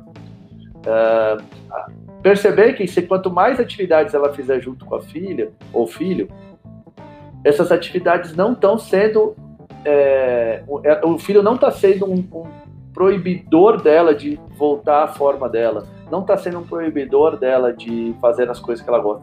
Ele está necessitando um ajuste, mas esse ajuste vai ser muito gostoso feito com ela. Outra coisa que eu tenho que lembrar é que se a demanda de peso dela, a maior parte do tempo, é um bebê, um bebê dificilmente está no meio, no, no centro do corpo. Ele sempre está deslocado para um dos lados. Então isso faz com que todo movimento que eu for fazer com ela, agora se eu quiser usar pesos mesmo também, que eles tenham que ser ou de pesos irregulares ou de um lado só, unilateral. Então eu vou pegar um kettlebell, eu vou pôr um de um lado, mas não vou pôr o outro do outro lado ao mesmo tempo. Por quê? Porque ele é menos funcional com a dinâmica que ela tem. Então você viu, a mesma lógica de processamento que eu usei para a corrida, eu usei para essa. Quem é a pessoa que corre, qual é a atividade que faz, quais características dessa atividade, quais são as expectativas que ela tem perante essa atividade, quais são os sistemas energéticos que ela usa, quais são as, as mobilidades articulares que ela precisa ter, quais são a, é, a capacidade, força, potência que ela precisa ter. A lógica é a mesma, só que a atividade e o propósito era completamente diferente. Agora, essa mãe não tem uma atividade específica, mas ela tem várias. E a gente pode pensar, poxa, ela anda com essa criança no colo, anda. Então, vamos trabalhar padrões de marcha. Ela agacha com essa criança no colo. Então, vamos trabalhar padrões de agachamento. Ela anda e faz coisas, às vezes com a criança no colo. Ela fica de pé e manipula coisas tridimensionalmente falando. Ela ajoelha ela senta com essa criança no colo, ela senta e se mexe, ela não sente que fica estática, ela senta e se mexe. E às vezes com uma criança no colo não é tão fácil. E se ela tiver uma limitação em alguma articulação que sentar para ela não seja algo tão tranquilo, amanhã ela ela vai desenvolver alguma outra coisa. Ela vai às vezes colocar a criança e cuidar da criança numa posição totalmente projetada para frente e às vezes ficar ali por um certo tempo. Ou seja, eu posso então pensar nessas atividades e quais são as funções que o corpo desempenha nessas atividades. E aí, na segunda-feira eu treino pensando numa atividade, na terça eu treino pensando na outra, na quarta eu treino pensando na outra, ou coloco o exercício 1 da segunda pensando em uma, exercício 2 pensando na outra. Como eu vou dividir isso? Vai depender quantas vezes ela vai treinar com você, como você mais se adapta, como você gosta, ou, e a melhor do cenário, o que gera melhor resultado. Você pode testar e ver qual que aquela mãe se adapta melhor. Porque às vezes você gosta mais de um jeito, mas para ela de um jeito funcionou melhor que de outro. E às vezes não foi nem de um jeito, o ponto de vista não foi fisiológico, não foi mecânico, não foi nada disso. Foi ela se sentiu melhor. E essa é a melhor resposta. É, e entender isso né, mora, entender todo o processo da gestação. É aquilo que tu falou, pô, eu vou pegar a corrida, eu vou esmiuçar a corrida e tentar pegar o maior número de informações de uma corrida. Eu vou pegar uma mãe, que nem, por exemplo, assim, uma mãe pós-parto, daqui a pouco qual fase que tá, quando falou 45 dias, dois meses, três meses, muitas vezes essa mãe vai estar onde com essa criança? Pô, às vezes eu vou estar no chão. Essa criança, às vezes, eu vou estar com ela brincando no chão, estimulando ela a rolar, deitar, caminhar, uh, engatinhar, quase começando ali o processo. Eu vou estar onde? Eu vou estar no chão. Então, quantas vezes eu fazer exercício deitada, uh, sentada no chão, fazer esse tipo de movimentação. Eu vou estar brincando com meu filho, às vezes embaixo, no chão, na altura dele. Então, esse tipo de coisa. Então, tudo isso é fundamental. Quanto mais tu entender da ação que tu quer e direcionar para isso o teu treinamento, levando em consideração todos esses processos, é que vão fazer a diferença de chegar num resultado mais eficiente ou menos eficiente. Ah, mas eu tenho uma gestante que eu treinei assim, assim, assim e tive resultado legal, tu teve resultado, mas se tivesse treinado diferente, será que teu resultado não seria maior? Então esse é o ponto, né? O quão eficiente o que tu faz. Se tu pegar uma pessoa que ela está sedentária, qualquer coisa que tu botar ela fazer vai dar resultado. Só tem que ver o que é mais eficiente, o que dá mais resultado, o que tem um resultado maior e principalmente mais rápido, no menor curto de tempo, espaço de tempo, né? E isso às vezes acaba sendo valor, principalmente para uma mãe que está com uma criança ali e às vezes ela tem pouco tempo. Então, quanto mais a gente conseguir ser eficiente nisso, mais resultado a gente traz. Perfeito. É, como você falou, né? Há sempre um coeficiente de transferência para tudo que você faz. Sempre há. É, é, fazer alguma coisa é melhor que não fazer nada. É, quer dizer, depende. Dependendo do que você vai fazer, pode machucar e era melhor não ter feito nada. pior. Mas, em geral, assim, guardadas as condições mínimas de segurança, fazer alguma coisa é sempre melhor do que não fazer nada. Mas, vamos imaginar que eu posso fazer um exercício que melhore 10% e um que melhore 20%. Em ambos os casos eu posso falar que melhora, mas não melhora igual. E como que eu vou saber isso? É, é sempre experimentando. Ou então eu ficar, 10% para mim tá bom? 10% toda vez que eu fizer tá bom? Segue aí também, não tem problema. Mas não assumir só como verdade absoluta. Deixa eu só passar um pouquinho por aqui, Jonas, porque teve é, o Leonardo assimilado, tarefa, função sempre interligados, é isso aí. É, a Cíntia deu uma explicação mais geral aqui, mais, mais mentorshipper, né? Porque é uma explicação ah, total. É, em resumo, considerar o espectro funcional do movimento das forças físicas, listar os movimentos que vão fazer uma boa transferência para atender a demanda da tarefa. É isso, é isso. Perfeito. Porque o, é, o espectro funcional exatamente ele vai te facilitar nisso. É, é a descrição do que é a tarefa e em que lugar do espectro ela está. Que eu falei, quando eu posso usar musculação? Ah, no treinamento, musculação é por definição um treinamento isolado. Quando que ele requer isso? Ah, no, alguém que não precisa integrar, alguém que vale mais isolar. Quem faz isso? Que eu conheço só o fisiculturista. Mas aí, no espectro funcional, a musculação é mais funcional fisiculturista do que uma atividade muito integrada, porque não vai produzir bíceps de 50 centímetros. Só por isso. É... Tem mais alguma aqui, ó. A Cíntia também falou sobre o puerpério. Ela falou: ah, o puerpério é uma fase líquida. Leite, lágrimas e sangue. O cérebro fica tão alerta, tão em alerta que gasta uma alta energia vital. A exaustão chega e isso se confunde com depressão pós-parto. Muito legal isso, Cíntia. É isso aí mesmo. Boa leitura. É, aí o Marcones, ele complementou aqui, ó. Em alguns livros mostram que na corrida o Z dos braços devem ser na lateral do corpo, tá? Ou seja, essa movimentação é aqui do lado, tem que ser na lateral do corpo. Uh, e que se fizer o swing cruzando na frente, ou seja, ficar jogando o braço cruzando na frente, vai aumentar as rotações dos joelhos e quadris, com isso aumenta o risco de lesões. Como a ciência 3D explica esse ponto? Ele acrescentou aqui swing de braço, tá? Bom, como que eu acho que eu acrescentaria nesse ponto? Eu não parto do princípio necessariamente de que isso é verdade. Tá? Eu vou testar. Isso aqui eu vou testar no caso concreto. Por que, que eu vou testar no caso concreto? Porque, primeira coisa, é muito comum que as pessoas trazerem é, a rotação como algo na, que naturalmente já vai fazer mal. A maioria das pesquisas que eu leio e a maioria das coisas que eu vejo sobre treinamento, sobre biomecânica, sempre parte da lógica de que a rotação faz mal. Só que não é isso que eu encontro no meu dia a dia. E não é isso que a minha experiência profissional me, me observou. Pelo contrário, a rotação ela facilita horrores. O corpo é construído numa forma espiral. Então, rotacionar, se você olhar a corrida por cima, ela é cheia de rotações. Agora, se isso gera mais lesão ou não, eu não sei. A minha preocupação é, isso me faz correr mais ou não? Porque muitas pessoas vão mudar o seu padrão de movimento porque vão ler isso aí com medo de se machucar, porque vão ler isso e ela nem sabe se ela se machucaria. É, lesão não acontece por acaso, dá para você antecipar a lesão de várias maneiras. Agora, eu faço ela cruzar o braço. E ao fazer ela cruzar o braço, ela corre mais rápido do que sem cruzar o braço. Vamos até supor, e vamos partir da lógica, de que isso possa gerar um aumento no risco de lesão. Por que isso aumentaria o risco de lesão? Isso aumentaria o risco de lesão, porque se essa rotação relativa chegar muito grande na lombar, ela pode gerar um, um estresse ali nas facetas. Bom, isso é verdadeiro. Porém, para ela chegar nisso, eu, assim, para evitar que chegue isso, eu posso escolher ganho de mobilidades em outras áreas do meu corpo que vão dissipar essa rotação da lombar, que vão contribuir, que vão dividir essa tarefa com ela e com o joelho também, de alguma forma. Por exemplo, o joelho. Na literatura, o joelho não faz rotação nem deve fazer de forma alguma. Eu não trabalho com essa hipótese. Então, este medo que o treinador teria por, por ver que está chegando rotação no joelho, eu já não teria. Entende? O que eu tenho que fazer, sim, é dar condições do meu joelho de fazer a rotação necessária que ele precisa para desempenhar a melhor performance. E a maior prova disso, se você pegar é, essas literaturas que esses livros que falam sobre sobre corrida que o Marcones trouxe aqui para gente ele vai falar por exemplo assim que você não pode, o joelho não pode entrar, o joelho não pode entrar em valgo de forma alguma. De forma alguma o joelho pode entrar em valgo.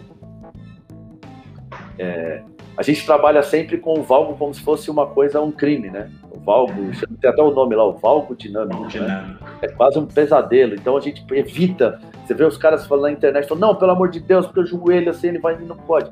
Aí você pega maratonistas de alto nível e vê como o joelho deles entra em valgo. E por que, que os joelhos dele, deles entram em valgo? E um valgo acentuado? Se eu soubesse que ia ter essa pergunta, eu traria até um vídeo que mostra uma mulher correndo e o joelho entrando absurdamente para dentro. Por quê? Porque esses caras correm maratona a mais de 20 km por hora.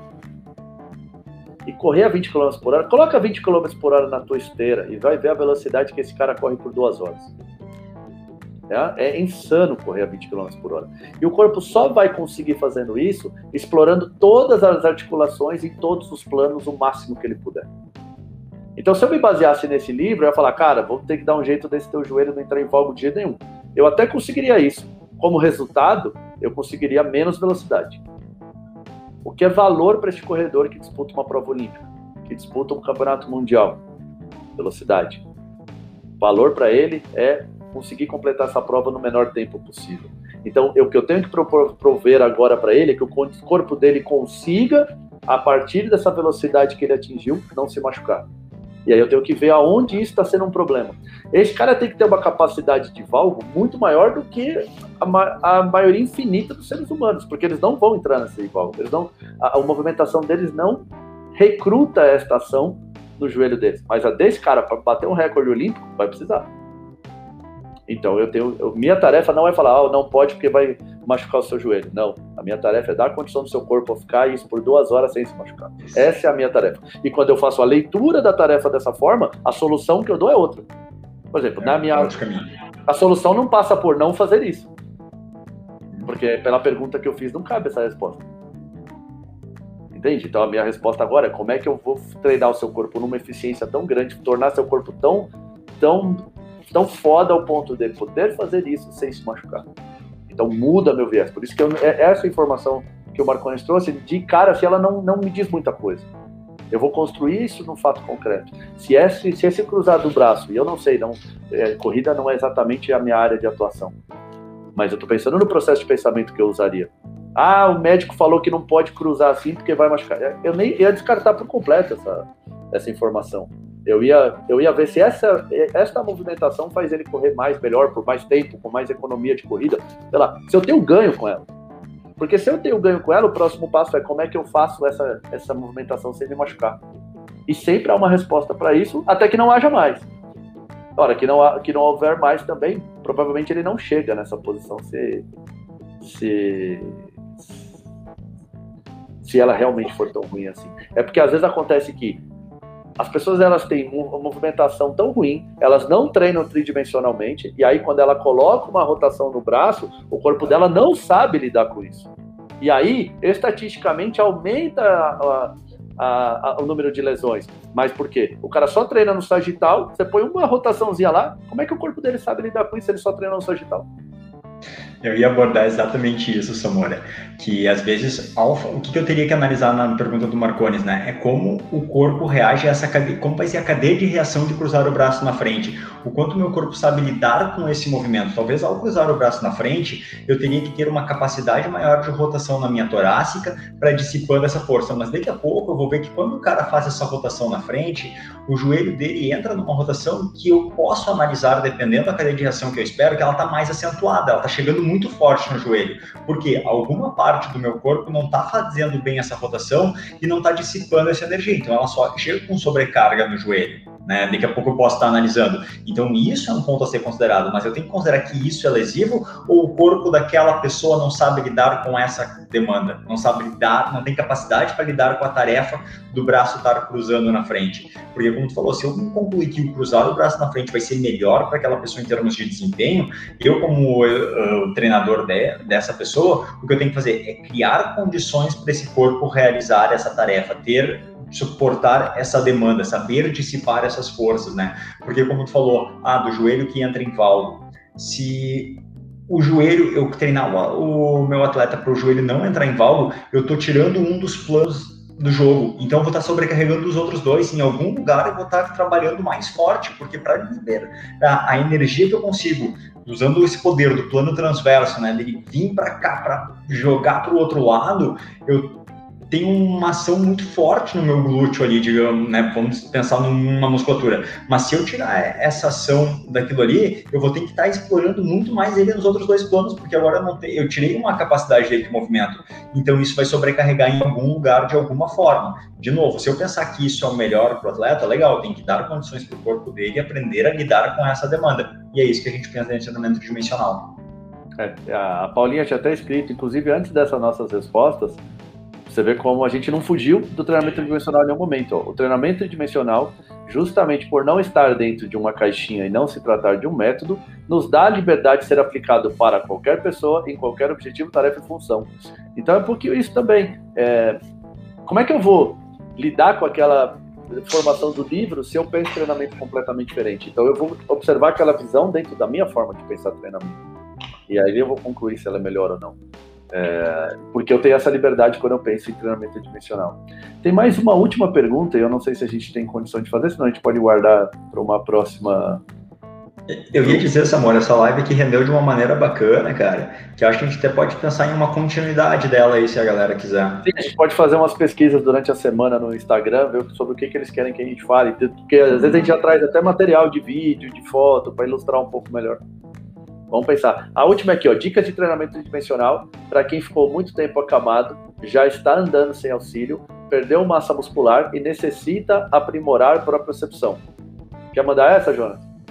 Deixa ah, aqui eu primeiro, é, eu primeiro pensaria assim, né, Tati? Uh, qual tarefa tu quer trabalhar com ele? Qual tarefa a gente precisa melhorar? Quais são os movimentos fundamentais, de, vamos usar esse nome, que é o que a gente usa no curso, essa pessoa precisa? Então eu começaria por ali, identifico a tarefa. Ele ficou muito tempo acamado, né? E já está andando sem auxílio. Caraca, já é um grande negócio, né? Já está andando sem auxílio. Uh, ele perdeu massa muscular e necessita aprimorar a própria percepção. Vamos pensar nas tarefas que a gente pode realizar, como a gente pode começar de um ambiente mais seguro, e ir trabalhando, tirando um pouquinho da estabilidade dele, para ir aprimorando o controle que o corpo dele tem, para ir melhorando essa própria percepção, variando estímulos, variando movimento, variando direção, variando velocidade, trabalhando de uma maneira que inicialmente ele se sinta seguro, né? Que eu digo assim, ah, vamos trabalhar, identificar o land como um movimento fundamental. Como é que tu pode explorar esse land de diferentes maneiras? Eu talvez iniciaria, ele já tem capacidade de fazer land sem estar se segurando, pisa, volta, vai, troca de direção, pisa para um lado, pisa para o outro, agora pisa na frente e tira o pé de trás, uh, pisa na frente colocando, transferindo pouco peso para a perna da frente, é o mesmo land, mas eu estou variando ele, piso num lugar um pouco mais alto, num lugar um pouco mais baixo, vou pisar na frente numa superfície mais leve, numa superfície mais dura. Então eu estou pensando só em cobrar uma tarefa que eu selecionei para ele, mas identifica o que é mais fundamental hoje para ele, quais são, separa três, quatro tarefas que tu acha que são fundamentais no dia a dia dele, que mais vão ajudar ele, e começa a explorar ela de diferentes maneiras, usando tridimensionalidade. A gente tem no curso, né, os, além dos movimentos fundamentais, a gente chama de características do movimento, a gente estuda as características do movimento, brinca com as características, né, que pode variar, por exemplo, já falei de algumas aqui, a altura, a velocidade, a duração, né, aonde ele está pisando, né, o environment que ele vai pisar, então tudo isso vão dar mais recursos de propriocepção para ele, de controle desse movimento e de melhorar a função. Perfeito. É, o que chama um pouco a atenção da pergunta, né? É, a nossa resposta sempre vai buscar uma tarefa, mas as perguntas nunca vêm com as tarefas. É, então, a primeira coisa que vocês têm que pensar e entender a importância disso é que a pergunta genérica promove resposta genérica e, e, não promove exatamente o que você vem buscar. Você quer buscar alguma coisa, sabe o que você exatamente o que você quer. Que nem a pergunta fala: como que eu aplico o treinamento tridimensional para quem ficou muito tempo acamado e já está andando sem auxílio, perdeu massa muscular e necessita aprimorar a percepção? Bom, todo mundo necessita aprimorar a percepção. Isso não é. É claro que o cara ficou acamado, obviamente ele precisa. Então, se você pensar só nisso, talvez qualquer coisa que você der de percepção para ele vai, vai ser ótimo, porque ele está acamado há muito tempo. Mas se você atribuir uma tarefa a isso, que vai melhorar demais a qualidade de vida dele, porque eu posso pensar na própria percepção do salto mortal, mas acho que está bem longe ainda, né? Então, agora eu penso numa tarefa que mude muito a qualidade dele, nós pensando, por exemplo, andar, andar vai mudar muito a qualidade de vida dele. O cara ficou acamado e agora está andando sem, sem auxílio. Como que a gente pode explorar, então, a própria percepção nessa marcha? Como que a gente pode explorar a marcha ao extremo? E o Jonas deu várias possibilidades aí. Esse cara tem que agachar também, tem que sentar e levantar de uma cadeira. Então, como que a gente pode trabalhar esse sentar e levantar de uma cadeira com o máximo recurso proprioceptivo possível? Como que a gente pode ser? Como é que a gente trabalha recurso proprioceptivo? Com carga, com velocidade, com, com amplitudes, com bases diferentes. Essencialmente é isso. E, e com variações de tudo isso daí. Muda uma base, muda outra, põe outra, põe outra, mais ou menos estável, ponho mais estabilidade ou menos instabilidade, uh, ponho diferentes cargas, em posições diferentes da carga, uh, velocidade, variações de velocidade, aceleração, desaceleração, amplitudes de movimento, maior, menor, combinações de drives diferentes geram uh, outras propriocepções. Então, pensando só em agachamento, mas tentem começar a pensar, acho que o maior legado que essa live deve deixar é, sempre que você for pensar, todas as perguntas que fizeram são genéricas. Ó. Eu posso repassar as perguntas. Falar de treinamento tridimensional para gestante pós-parto. É, falar do cara que está acamado, como que, que eu preciso melhorar a percepção. O que eu faço na sala de musculação. É, como é que eu faço sobre o HIT. As perguntas são todas abertas. E porque elas estão abertas, a gente criou cenários hipotéticos para responder. Mas se você quer realmente saber, e acho que como vocês vão mudar o processo de pensamento de vocês, é, começar a trazendo, trazer sempre para a tarefa final. Para qual tarefa eu quero melhorar? Porque se você falar assim, como é que eu melhoro a própria percepção dessa pessoa? Depende. É para agachar? Para agachar de um jeito. Ah, é para pegar o copo daqui e levar para lá, sei lá, manipular coisas, porque ela está acamada. Talvez isso aqui seja difícil às vezes para ela. A percepção, eu, eu vou trabalhar e estimular outras coisas nela. Tá? Então, para entender a função, eu preciso entender a tarefa. Se eu não tenho uma tarefa, eu tenho funções genéricas, eu vou trabalhar genérico, mas o treino genérico não leva ninguém a ser campeão mundial. Ninguém vai ser campeão mundial com treino genérico não é específico para ganhar aquilo. Então, ninguém vai. Vai chegar uma hora que esse treino genérico começa a não causar impacto. Claro, o cara que está acamado, que o Jonas falou, qualquer coisa que você fizer, melhora. Mas dá, chegou uma hora que essa melhora ela fica, fica limitada. E o próximo passo vai depender de direcionar para alguma tarefa. Ou se não tem, vai fazer como o Jonas falou, vai criar uma tarefa imaginária na cabeça. Hoje eu vou trabalhar isso, amanhã eu vou trabalhar aquilo, amanhã eu vou trabalhar land, hoje eu vou trabalhar andar, amanhã eu vou trabalhar agachar. Por quê? Porque são movimentos que são fundamentais. Mesmo que ele, o aluno não me traga nenhuma, e às vezes você tenta insistir com o aluno alguma coisa que ele quer, você vê que ele não tem isso claro, tudo bem. O que, que você trabalha? Por isso que nós criamos os movimentos fundamentais, que são aqueles que são inerentes a todas as pessoas que estão nessa, na, no solo da Terra. Todo mundo que vive na nossa sociedade, no estilo. E aí, de novo, na forma como a nossa sociedade é concebida, nos valores da nossa sociedade, é, nesse universo que tem determinadas forças, ou seja, todo mundo vai fazer esses movimentos fundamentais de uma forma ou de outra, não importa a condição. Por exemplo, quando eu falo de marcha, o cadeirante faz marcha. Faz marcha com cadeira, mas faz. E aí eu, eu, a minha lógica de estudar a marcha agora, então, é estudar como eu melhoro essa eficiência desse movimento que ele vai fazer na cadeira, em vez de melhorar como que ele troca um passo na frente do outro. Mas é o deslocamento dele, a marcha enquanto deslocamento. E a Cintia concluiu aqui, ó, sem tarefa não há treinamento 3D, acho que não tem forma melhor de se despedir, né? Perfeito, perfeito. Sem tarefa não há treinamento, o 3D é só um charminho. Sem tarefa não há treinamento. Se você não sabe o que você quer melhorar, como é que você escolhe o caminho de melhora? Se você não sabe por que, que você faz uma coisa, como é que você melhora o que você faz? Você não sabe qual é o resultado que você quer atingir, como é que é, que valor que você cria para saber se o que você está fazendo é bom ou ruim. Então, essa é a lógica do treinamento. É que por algum momento a gente pensou que só fazer bíceps, tríceps, costas, perna, eu já estou treinando e, e, todo mundo precisa disso. Eu ainda preciso mais, eu preciso do para que eu faço isso. Isso, por que eu preciso fazer esse bíceps? Por que eu preciso ter esse bíceps grande e forte? Por que eu preciso ter essas costas grandes e fortes? Por isso que tem, é funcional, porque está relacionado com a função, com a tarefa.